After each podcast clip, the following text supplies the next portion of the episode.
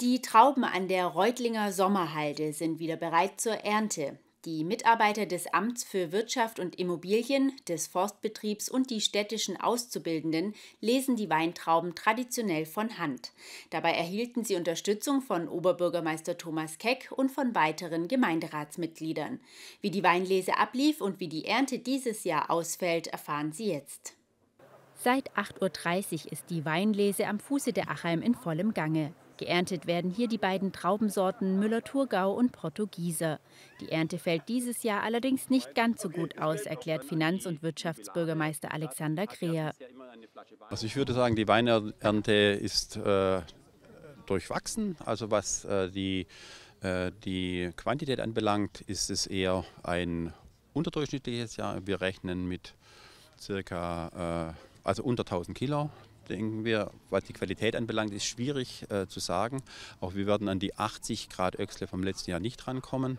Krea rechnet dieses Jahr mit rund 70 Grad Öchsle, was immer noch eine gute Qualität sei.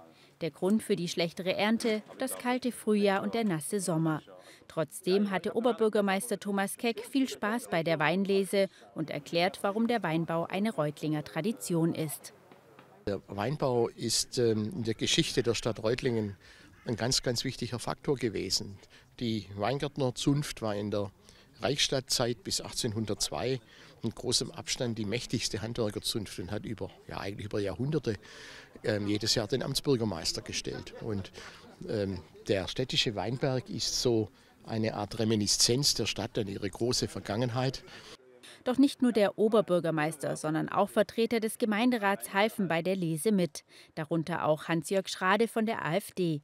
Im Interview erklärt er, warum ihm die Weinlese so viel Freude bereitet. Weil ich vom landwirtschaftlichen Fach komme und, und wirklich, weil man da nebenher einfach schwätzen kann miteinander und zwangsläufig ins Schwätzen miteinander kommt. Ja, mal die menschliche Seite von der sonst sehr trockenen Gremienarbeit. Aber was wird eigentlich aus den Trauben, wenn sie geerntet sind? Dieses Jahr haben wir uns entschieden, äh, im, in Absprache mit dem Kellermeister des Weinguts der Stadt Stuttgart, die bauen die Weine ja für uns aus, dass wir einen Rotwein ausbauen und einen Weißwein. Also wir werden dieses Jahr keinen Rosé machen und auch keinen Sekt.